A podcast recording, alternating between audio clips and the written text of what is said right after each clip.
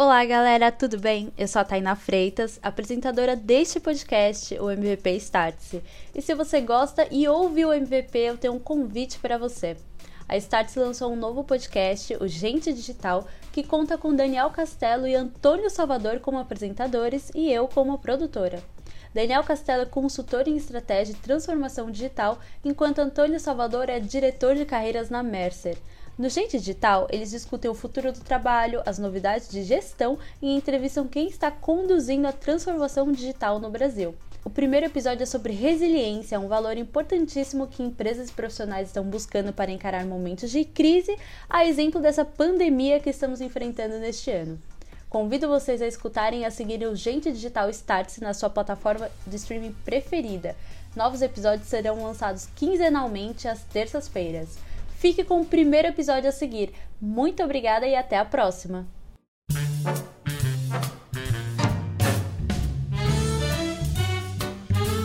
Bem-vindo ao podcast Gente Digital. Eu sou Daniel Castelo e, junto com Antônio Salvador, vamos apresentar esse programa em parceria com a Start. Salvador é executivo e eu sou consultor em estratégia. E somos os dois apaixonados por gente, por tecnologia e por transformação digital. Se você gosta de conversar sobre o futuro, se gosta de gente, de tecnologia e acha que a vida nas empresas e fora das empresas também podia ser muito melhor, você encontrou sua turma. Pois aqui no podcast Gente Digital nós vamos discutir o futuro do trabalho, trazer novidades de gestão e tecnologia e conversar com quem está conduzindo a transformação digital no Brasil sempre com o bom humor típico de dois cariocas, mesmo que exilados em São Paulo há mais de 20 anos já.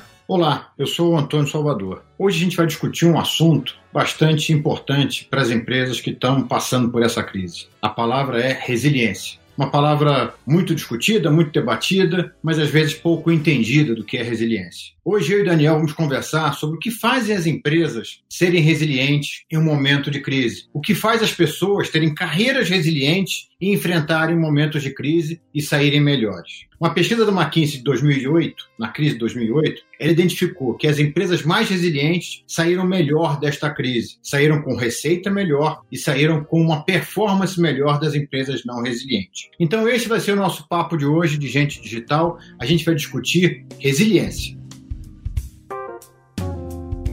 Então, nossa conversa de hoje, ela vai usar os conceitos de um paper da McKinsey chamado Futuro não é mais o costumava ser, pensamentos sobre a formatação do novo normal. E ela, nesse paper, ela aponta sete tendências onde resiliência tem um lugar é, nobre entre elas. E não só resiliência, mas a discussão entre resiliência e eficiência. A argumentação básica é que nos últimos anos a gente focou muito na eficiência, né? na eficiência das cadeias globais de fornecimento, na eficiência dos processos internos da empresa. E de repente, quando vem uma disrupção, como no coronavírus, e de repente a nossa forma de operar é desafiada, se você tiver focado só em eficiência, pode ser que você se atrapalhe quando muda a, a dinâmica. Então, existe um balanço balanço entre resiliência e eficiência que é legal de olhar. Quando a gente olha os aspectos da resiliência, um dos aspectos mais importantes, obviamente, é a fortaleza financeira. Empresas que têm um balanço forte né, e que conseguem é, se ajustar à crise, porque tem caixa para passar pela crise sem desespero. Esse seria o primeiro aspecto. Mas tem muitos outros. Né? Um outro aspecto é você ser capaz de rapidamente tomar decisões difíceis, cortar custos, reorganizar a operação, recolocar as pessoas no espaço espaço, refazer os métodos de trabalho, desenhar de novo a dinâmica organizacional. Isso não é fácil de fazer. Para ser rápido de verdade, a empresa tem que saber cooperar muito bem. Ela tem que estar pronta para isso. Ela tem que ter métodos de trabalho muito bons. E isso é uma das coisas que mais me impressiona nessa história. Como que uma empresa consegue né, tomar, uma, tomar um susto como a gente tomou, efetivamente, e dias depois ela está de novo operando em alta velocidade, em alta intensidade. Salvador, o que, que você acha dessa história, cara? Olha, eu acho que. Vou começar primeiro, eu estava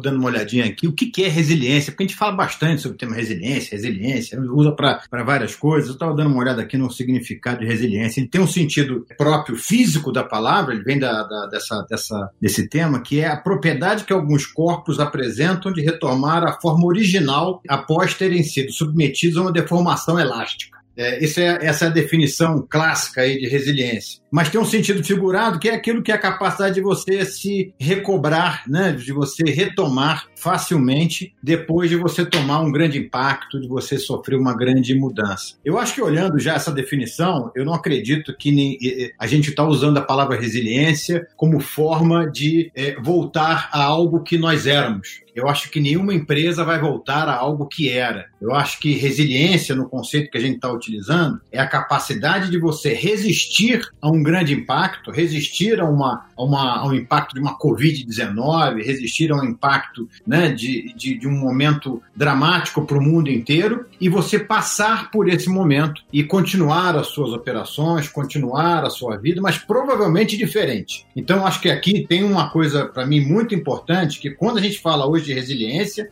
não é voltar ao que nós éramos, é voltar, retomar as suas atividades, é retomar a sua força, a sua energia, mas provavelmente de forma diferente, né? E aí, eu, eu, assim, eu vejo, por exemplo, o caso da Start, que é um dos nossos parceiros nesse nosso podcast até, e nos nossos cursos e tudo. O que, que para mim, é um, é um exemplo clássico de resiliência. Era uma empresa que tem um programa de formação para executivos e startups que era totalmente presencial, mais de 90% presencial, chega o impacto de uma Covid-19, dessa grande pandemia, e ela tem que rapidamente, ela some toda a receita dela. Né? Então, de um dia para a noite, puxa, sumiu 90% do seu PNL. O que fazer? E aí a gente pode até discutir o que aconteceu, né? mas assim, ela, se, ela rapidamente se reuniu, repensou o seu portfólio e lançou uma série de programas online utilizando as novas tecnologias, e com isso, ela recuperou talvez não os 90% ou os 100% que ela tinha, mas recuperou 60% a 70% da sua receita. Então, essa é, uma, essa é uma empresa que provavelmente pós-crise ela vai estar muito mais resiliente, porque além de retomar parte do que ela fazia presencialmente, ela vai ter agora esse braço digital que ela não tinha antes. Então, isso para mim é um belo exemplo do que é resiliência, ou seja, como é que você toma uma pancada, como é que você reage e como é que você sai melhor disso. Acho legal, acho, acho que é bom olhar os aspectos que fazem isso, né? Como, como aprendizado né? O que, que faz uma empresa ser capaz de fazer isso, né? Eu elenquei umas coisas aqui. Primeira coisa que eu acho assim, você tem que ser capaz de ter dados, análise de dados, analytics. Né? Uma, uma das coisas que essa crise fez é que quem só tinha operação física, de repente ficou cego. Né? De repente você não tinha mais nada para ver. Você estava em casa, trancado, seu consumidor estava na casa dele trancado. Né? Tantos restaurantes bons, né? onde as pessoas se encontravam diariamente, onde o Metri conhecia perfeitamente seus clientes, de repente não sabia nem como entrar em contato com o seu cliente. Então, se você não tem dados, se você não tem como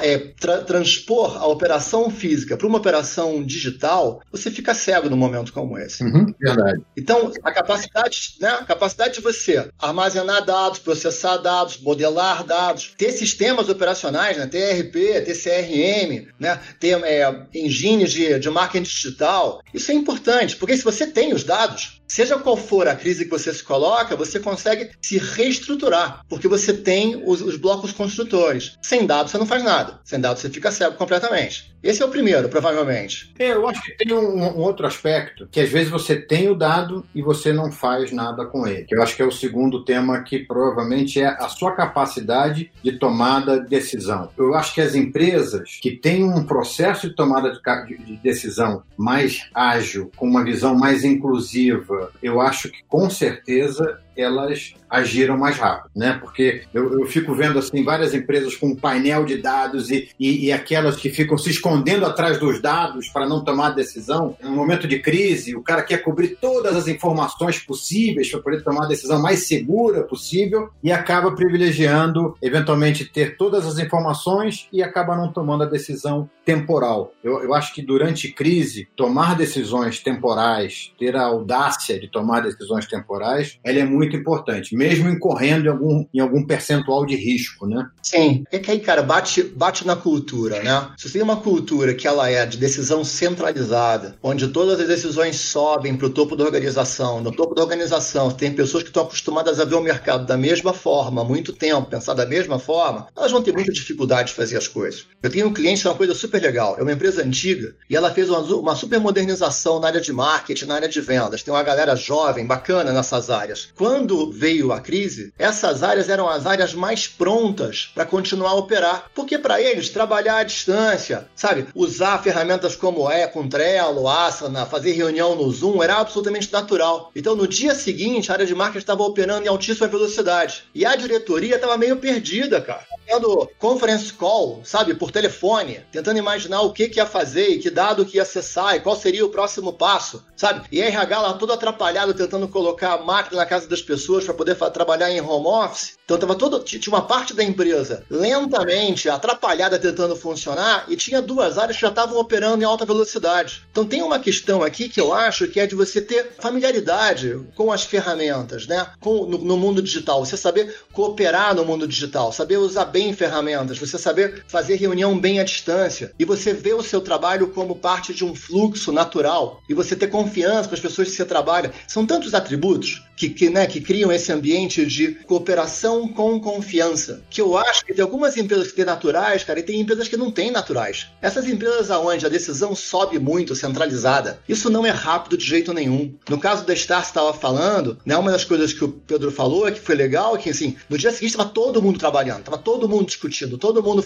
pensando coisas, criando coisas, fazendo coisas. Né? Então, essa velocidade que a crise requer, que a crise requer de você velocidade para reagir a ela, ela requer uma certa cultura. Esse aspecto não é natural, não. Não, eu concordo. A única coisa que eu, eu tendo, assim, às vezes a pensar e talvez discordar um pouco é sobre. A gente fala muito de que essas startups, né? Uma startup é uma, uma startup de 100 eh, pessoas, 50 pessoas, 5, 10, 15 sócios, né? Ah, esses, esses, esses animais, vamos dizer, são mais rápidos de se movimentarem. Eles são mais rápidos de correrem para cá, correrem para lá, e, e, e é mais difícil os grandes mamutes, as grandes organizações, terem a mesma velocidade velocidade. Mas se você for olhar a história, né, você, você vê esses grandes mamutes se perpetuando ao longo do caminho. É óbvio que hoje a gente tem vários deles que morreram, mas tem vários deles que sobreviveram. Né? E aí eu concordo contigo na questão de cultura, né? quer dizer, o, que, o, que, o fio da meada dessas grandes organizações que perduraram, que permaneceram, porque é numa hora de crise que seja num relacionamento amoroso, né, de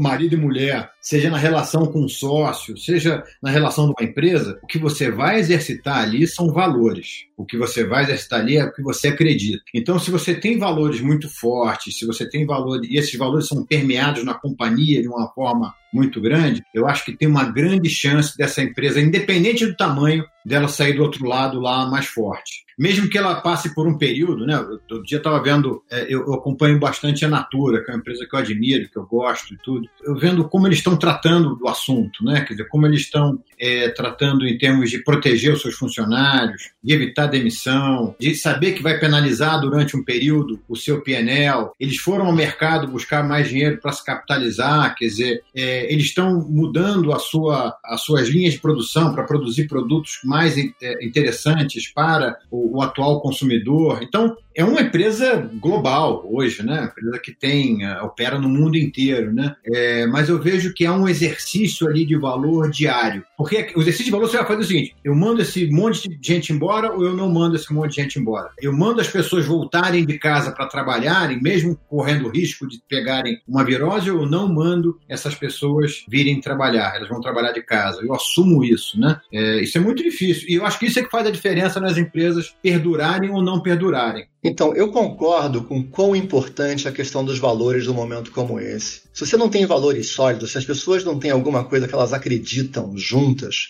você dificilmente vai ter o grau de confiança necessário para passar por uma crise como essa numa boa. Não tem comando e controle que dê conta disso, não, cara. A gente tem que poder acreditar, né? As pessoas têm que acreditar que, independente de como a gente vai passar por isso, a gente vai passar, vai dar tudo certo, né? E essa, essa resiliência, né, do ambiente que está ancorada na cultura, que deixa as pessoas tranquilas o suficiente, né, para poder é, fazer o que for aparecendo na frente e for ir reconfigurando o ambiente operacional né? E ir experimentando, errando, né? melhorando, até encontrar uma forma nova que reflita o que é possível nesse momento agora. E realmente, se você fica com medo, né? Se você, a empresa não é resiliente e você fica com medo de que a qualquer momento alguém vai te mandar embora, a qualquer momento a empresa vai quebrar, a qualquer momento o cliente vai cancelar o contrato, você fica com esse medo, pô, é um estado horroroso esse acesso dessa situação. Uhum. Então, acho que sim, acho que, acho que resiliência parte sim dessa confiança que vem da cultura que vem das relações, que vem da confiança, da confiança entre as pessoas, da confiança das pessoas com né, o seu time de executivos, da empresa com seus fornecedores, com seus clientes, os clientes com ela. Eu acho esse, esse aspecto sensacional. Sensacional. É, eu estava vendo hoje de manhã uma apresentação do presidente da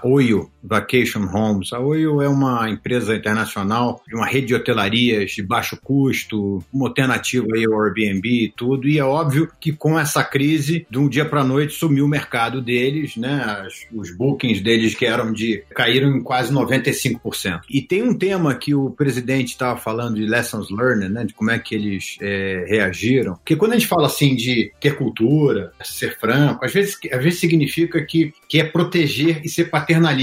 Ou seja, ah, nesse momento eu não vou demitir pessoas, nesse momento eu não vou tomar decisões difíceis, né? Não, não é bem isso que eu, tô, que eu, que eu gostaria de, de, de abordar. Mas, por exemplo, ele, ele colocou como uma das principais tópicos, né, de vários outros assuntos que ele, que, mas é que ele achou muito importante, que é comunicar o bom, o mal e o feio quanto antes de maneira rápida, honesta e frequente. Então, o que ele estava dizendo, fala, isso aqui para a gente foi fundamental para a gente construir confiança. Sim. Né? Porque não adianta, imagina, você é o presidente de uma companhia de, de turismo, você dizer que não, não, não, não se preocupem, vai passar. Que vai passar, meu amiguinho? Acabou, assim, deu, implodiu. A gente tem que olhar os dados de maneira adequada, é, entender o que está acontecendo e tomar decisões difíceis, mas eu acho que é, é, ser muito franco nessa hora, ele é fundamental, né? Como a, carta que circulou aí pela internet do presidente da, da acho que foi da Airbnb, né, que fez uma, uma demissão é, muito grande de, de funcionários e, e, ele explicou todo o seu racional, ele explicou toda, né, é, eu, eu achei aquilo brilhante. E aquilo me lembrou uma experiência que eu tive em 2003 com a Promon. Você vê, uma empresa de 2003, pré-digital. Uh, o presidente da Promon fez exatamente a mesma coisa quando a gente teve um problema eh, financeiro muito grande, teve que cortar 400 pessoas de 1.600. Ele reuniu todo mundo no auditório, presencialmente e comunicou o porquê e de tudo que estava acontecendo, quais eram os critérios que eles iam adotar. É, ele visivelmente impactado, honesto, de, abriu, falou de coração. Então você vê, né, quer dizer, a gente fica falando às vezes, por isso que eu, eu tendo sempre a, olhar também como as empresas do mundo real, né, ou seja, do, do brick and mortar, vão sobreviver e vão ter resiliência nesse momento, porque tem coisas que são feitas há muito tempo. Quer dizer, desde Promon até a Oio, que é uma empresa super do, do novo mundo é, digital, ao Airbnb, quer dizer, o que une, nessa, essa, é, é, por exemplo, várias dessas empresas em momentos difíceis é o exercício de liderança de uma maneira muito clara, muito honesta e muito franca. Agora, uma pergunta para você, Daniel, que é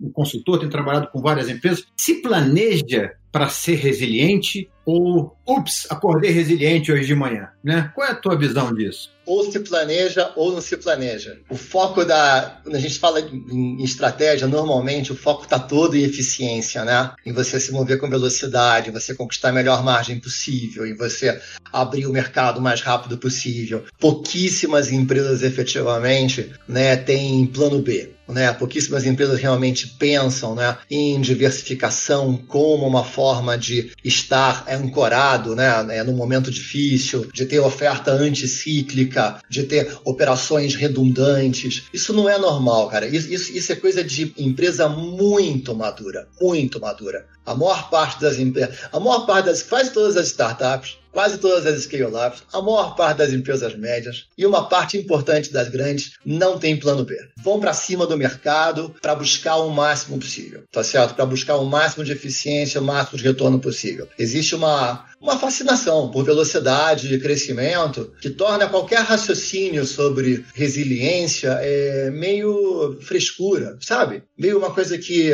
atrapalha, que sei lá, que, que, atrasa a evolução, sabe? Existe uma dinâmica muito agressiva quando a gente fala na maior parte das, das, das, empresas. E só quando tem uma crise como essa, cara, em que você percebe o quanto que você tinha que ter mais redundância, o quanto que você tinha que estar tá, é, mais pronto, o quanto que é, você tinha que ter ofertas anticíclicas, quando você tinha que estar tá mais avançado em certas competências, ou como que você tinha que estar tá em campos diferentes para caso um desse errado poder dar certo no outro. Só no momento de crise muito grande, uhum. que realmente a ficha cai. Eu acho que vai cair, cara. Eu acho, eu acho que esse, esse susto agora do Covid vai colocar um monte de empresas mais espertas, sabe? Eu acho que as questões de resiliência vão ser colocadas mais, é, mais na pauta. Acho que sim. Até num aspecto que a gente nunca, nunca tinha visto, imaginado, né? Saiu, saiu no Wall Street Journal, né? Foi assim, cara, um monte de empresas importantes tiveram executivos de alto nível que ficaram doentes. Então, de repente, você tem um executivo, cara, que é um cara chave da operação, que ele some do ar some. É, não é, que ele vai para casa e no telefone, não. Não é que some, ele é internado no hospital e fica fora do mundo. E aí?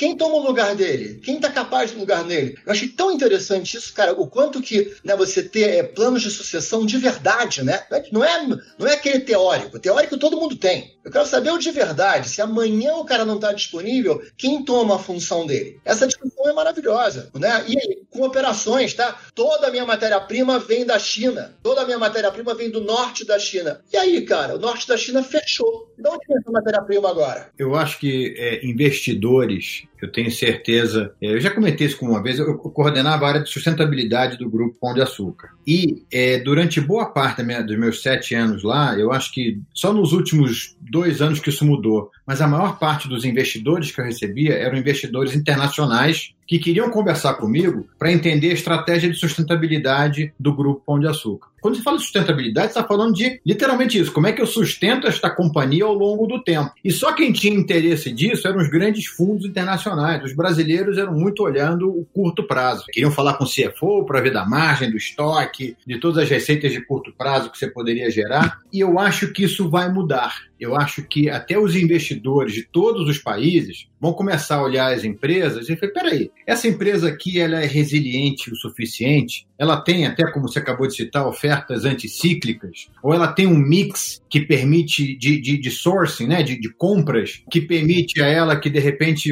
a China quebrou, né, ou fechou, ela vai continuar operando? Né? Ou seja, quais são os métodos de, de sucessão de gente? né? Ou seja, se esse, o time de gestão todo é, sumir de repente, eu acho que isso vai ser um aspecto cada vez mais importante, inclusive dos investidores, né? Porque eu acho que se você não tem uma pressão, e não adianta, é, é, se você não tem uma pressão dos é, é, stakeholders, dos acionistas, né? Do, de quem põe dinheiro numa companhia, é, é difícil você ter grandes mudanças e drásticas de longo prazo. Então eu acredito realmente que com essa, esse choque que a gente tomou e, e os investidores percebendo eh, esse tipo de cenário, vi de Magalu, ou seja, uma empresa que vem se transformando digitalmente já há quanto tempo e permite operar num, num determinado nível de padrão, mesmo com as lojas fechadas né? Porque desenvolveu um marketplace já tão sofisticado e que, e que a Covid, na realidade, está acelerando, inclusive, o crescimento desse marketplace. E você acompanha até a performance da ação da, da, da Magalu, ela já voltou, ela, ela, ela operava aí em torno de uns 50 e pouco, caiu na crise para 28, como todo o mercado caiu, e hoje já opera a mais de 60. Quer dizer,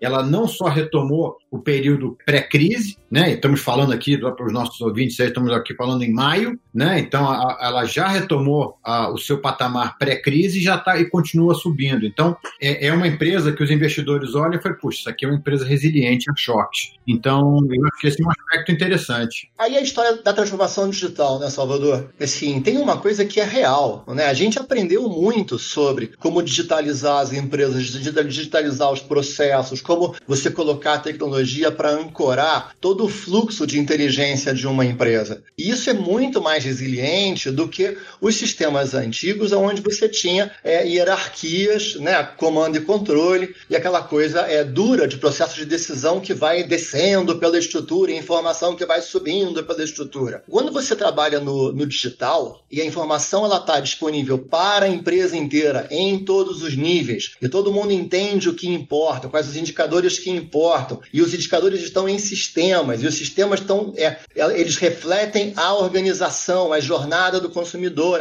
os fluxos de, de dinheiro, os fluxos de informação. Quando você tem isso digital, é muito mais rápida a reconfiguração, é muito mais rápida. Inclusive, você pode passar a operar de um outro país, se necessário. Você pode passar a operar a qualquer distância que você queira. Você pode conectar fluxos de informação em qualquer ponto do mundo. Então, eu acho que essa, essa história do Covid agora, cara, vai dar uma bruta acelerada da transformação digital das empresas. Não só pela, pela a possibilidade de vender digitalmente, né, que foi o, é o, o fator da, da vez agora no Covid, mas assim, como um fator de resiliência. Se a empresa for digital, é muito mais fácil reconfigurá-la em diversos cenários catastróficos. Então existe um benefício real. Uma empresa digital é uma empresa mais resiliente do que uma empresa física. Uma empresa com fluxos de decisão ancorados em dados e em processos digitais é uma empresa mais resiliente que uma empresa onde a decisão tem que subir até a sala da diretoria. Uma empresa onde as pessoas têm é, controle sobre o próprio trabalho, né, de formas digitais, é uma empresa muito mais resiliente do que uma empresa onde as pessoas têm que ir até um prédio e se conectar a uma estação de trabalho, senão ela não consegue trabalhar. Eu acho que esse é um aprendizado extraordinário que a gente vai ter com essa crise agora. Eu acho que muitas empresas vão acelerar os seus processos daqui para frente. Agora, Daniel, chegando aqui no nosso momento, Mike Tyson e Evander Holyfield, nossa, nossa pancadaria do, do dia. Resiliência ou eficiência? Tem trade-off? Qual é a tua visão disso? Sempre que você for investir em resiliência, você vai ter que abrir mão de eficiência, pelo menos a curto prazo. É uma dimensão a mais do negócio, vai requerer atenção gerencial, vai requerer investimento financeiro, vai aumentar a complexidade, vai requerer gente com outros skills. Engrossa o caldo, cara. Fazer é, uma empresa resiliente engrossa o caldo, tá certo? É mais difícil, vai dar uma demorada maior em fazer as coisas. Eu acho que vai ter, sempre vai ter uma resistência. Ah, os executivos que são agressivos, que gostam de velocidade, crescimento alto, nunca vão olhar para resiliência com bons olhos. Eu acho que resiliência com bons olhos é lá o pessoal do board, que olha a longo prazo, o, o analista de mercado, ali na sala de guerra, ali na sala de guerra e eficiência, cara. Eu acho que vai ser sempre uma batalha. São duas forças que não convivem bem uma com a outra, não, cara. Não, aí, aí eu vou morder a orelha. Vou dar uma de Mike Tyson, vou morder tua orelha. Porque eu acho que a vida real nos leva a um equilíbrio. É.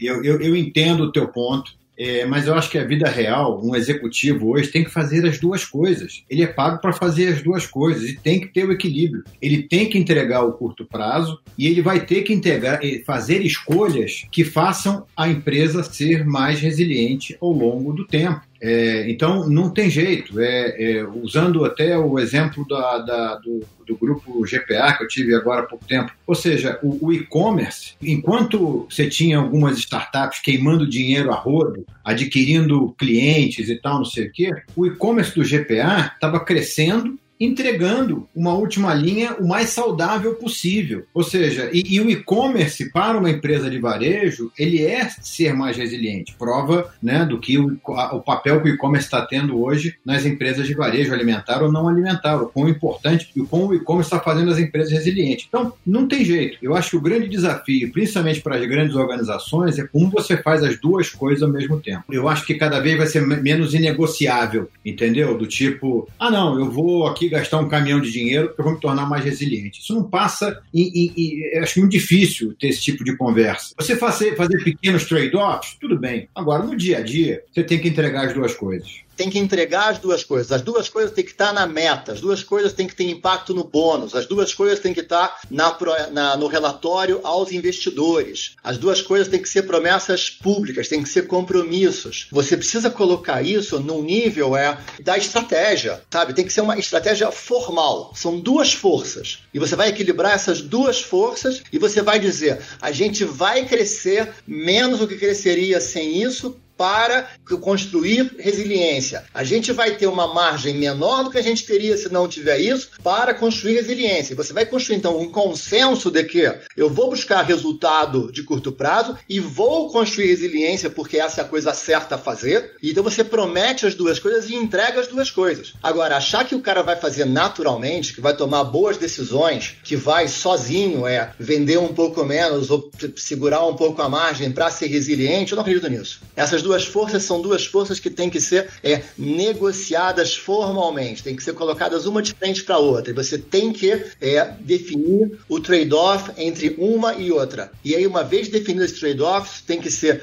documentado, formalizado, transformado em meta, transformado em métrica e, e, e comunicado publicamente. Se a empresa não tem essa capacidade de fazer esse processo de negociação de alto nível de uma forma muito profissional, muito transparente, muito aberta, eu acho que resiliência sempre vai perder para eficiência, cara. Eu entendo e concordo com a questão da estratégia, do planejamento, é, de que eu acho que qualquer grande diretriz de uma companhia ela tem que partir né, da, da do, do, principal nível, né, do presidente, do conselho, né, porque também não adianta você cobrar lá do cara da, da ponta, tomar decisões resilientes e eficientes e isso não, não ter uma estratégia combinada da, da companhia. Eu, eu concordo, mas eu acredito que esse, eu não gosto nem de usar essa palavra, mas usando uma palavra que todo mundo está usando, esse novo normal, ele vai ter que ser resiliente e vai ter que ser eficiente.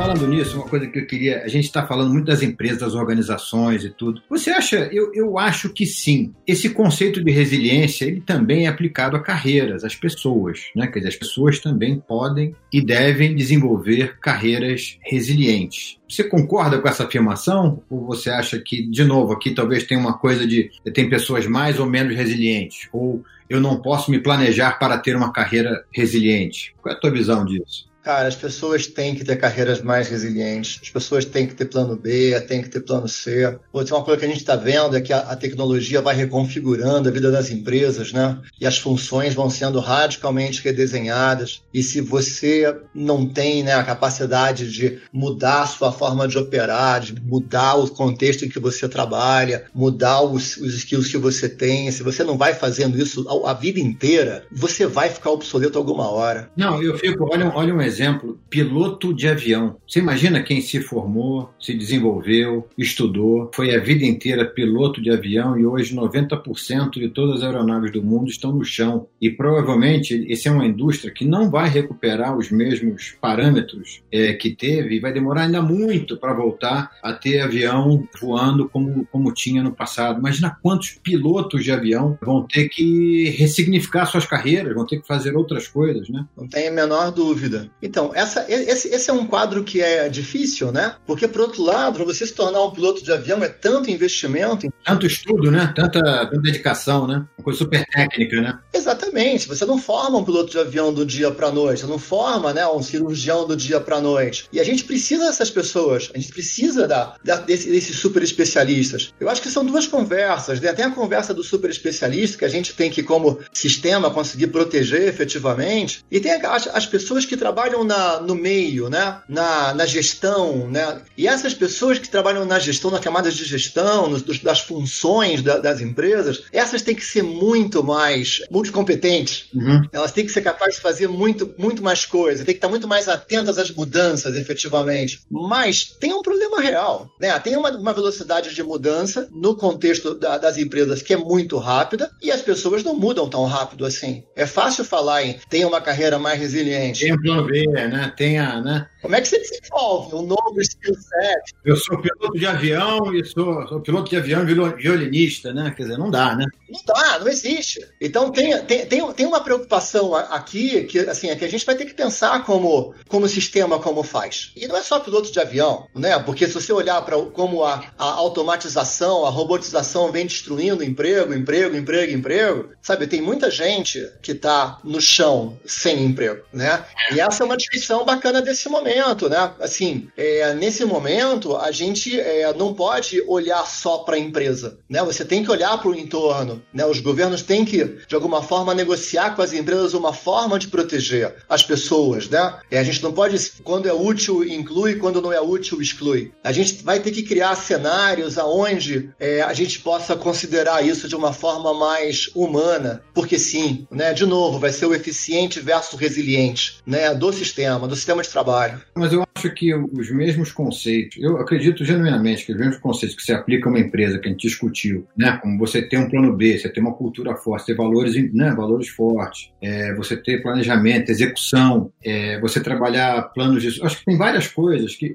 por exemplo, mesmo o exemplo do piloto de avião, né? Que assim, que é um caso bem extremo, né? Mas você garantir que a sua carreira vai ter resiliência é, por exemplo, fazer escolhas como uma empresa é, fazer escolhas como a transformação digital. Pessoalmente, você pode escolher aprender um novo idioma, aprender tecnologia, estudar uma nova tecnologia, né? Quer dizer, você se interessar, ter curiosidade por aprender constantemente. É isso. Isso faz uma grande diferença entre você ser mais resiliente ou menos resiliente. Sim. Né? Porque em algum momento da sua carreira você está começando a fazer escolhas. Assim como na empresa. Em algum momento, a gente outro dia viu lá, a gente discutiu até é, para o nosso livro, o case da, da loja 100. A, a loja 100 tomou a decisão deliberada de não entrar na transformação digital. Deliberada, planejamento estratégico. Assim como uma pessoa tomou uma decisão deliberada, olha, eu não vou aprender inglês. Eu não quero aprender inglês. E tá bom, isso é uma opção, né? Isso. O que acontece é que essas decisões vão te tornando menos resiliente. Ou seja, as lojas 100 chegaram agora com essa crise e tiveram suas trocentas lojas fechadas e com zero receita. E teve que correr atrás de um tempo perdido. Assim como, eventualmente, um profissional é, que estava desempregado e que não tem inglês pode receber uma proposta olha, está aqui uma proposta muito bacana, mas você fala inglês, né? Ou see well. Né? Putz, quer dizer, esse cara agora que vai aprender inglês, agora que não vai conseguir, né? Não, não vai conseguir. Então eu acho que é um conjunto de decisões que te faz ser mais ou menos resiliente e acho que isso se aplica é, para a vida como um todo. Vamos fazer um resumo desse do que, que é esse resiliente? Eu vou contar aqui talvez dos meus e você vê se faz sentido e acrescenta os seus. Vamos fazer esse bate-bola? Vamos lá. Eu acho que ser resiliente é, como nós falamos, ter uma cultura forte, baseada em dados, com decisões rápidas, assertivas e que você consiga comunicar isso de maneira honesta e franca para todo mundo que está envolvido com a sua empresa. Ao mesmo tempo, você tem que ter uma base operacional resiliente, ferramentas, cooperação, diversidade, método, metodologia, né? Ou seja, você tem que ser capaz de mudar de forma de operar rapidamente. Isso se faz com é, ferramentas, com tecnologia, com playbooks. Você não consegue mudar a forma de operar de uma empresa do dia para a noite. Então precisa ter ferramentas e precisa estar instrumentado para conseguir mudar rapidamente. Não tem muito trade-off entre resiliência e eficiência. O mundo de hoje vai ter que entregar as duas coisas. Ou seja, é ao mesmo tempo que eu tenho que entregar o dia a dia, eu tenho que me planejar para como eu me torno cada vez, que escolhas que eu vou fazer para me tornar resiliente. A gente deu o exemplo do inglês né? Ou seja, em algum momento da vida eu tenho que tomar a decisão de investir em novas competências que possam ser resilientes ao tempo. Ou seja, e como você bem falou, uma vez que eu prometi isso, tem que ser do top à base, né? Eu tenho que prometer, eu tenho que comunicar e eu tenho que entregar as duas coisas. Exatamente. As duas energias têm que ter que ser colocadas de frente uma para outra e decisões estratégicas têm que ser tomadas em relação uma às outras. Bom, tem a dimensão do humano, né, cara? A gente tem que ser, a gente precisa de sucessores. Você tiver uma tragédia, se você tiver uma coisa muito séria, você tem que ter mais pessoas que sejam capazes de trocar de função rapidamente. Então, o mapa de competências da organização é a capacidade de fazer pessoas mudarem de função rapidamente, tem que ser uma competência da organização. Muito bom. Faltou só uma, né? E tem que ter. E caixa ajuda, né, cara? Você ser capaz de passar um tempo sem entrar dinheiro enquanto você reorganiza a casa pode ser a diferença entre morrer e não morrer. É, eu vi uma expressão outro dia de que a gente sempre falou de que cash is king, né? Ca caixa é o rei. E que agora o pessoal fala que cash is God. O caixa é Deus. não é nem mais rei, é Deus agora. é isso aí, é isso aí. Bacana. Muito bom. E com essa nós encerramos esse papo. Valeu, Daniel. Obrigado, Salvador. Foi boa conversa, cara. Valeu.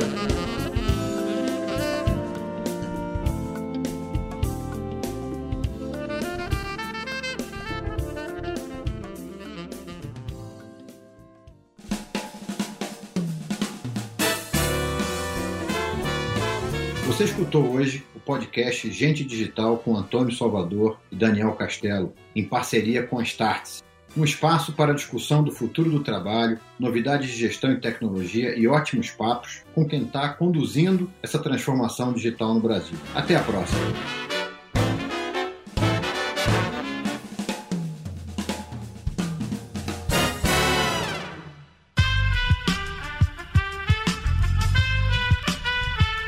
Este podcast foi editado por Aerolitos Edição Inteligente.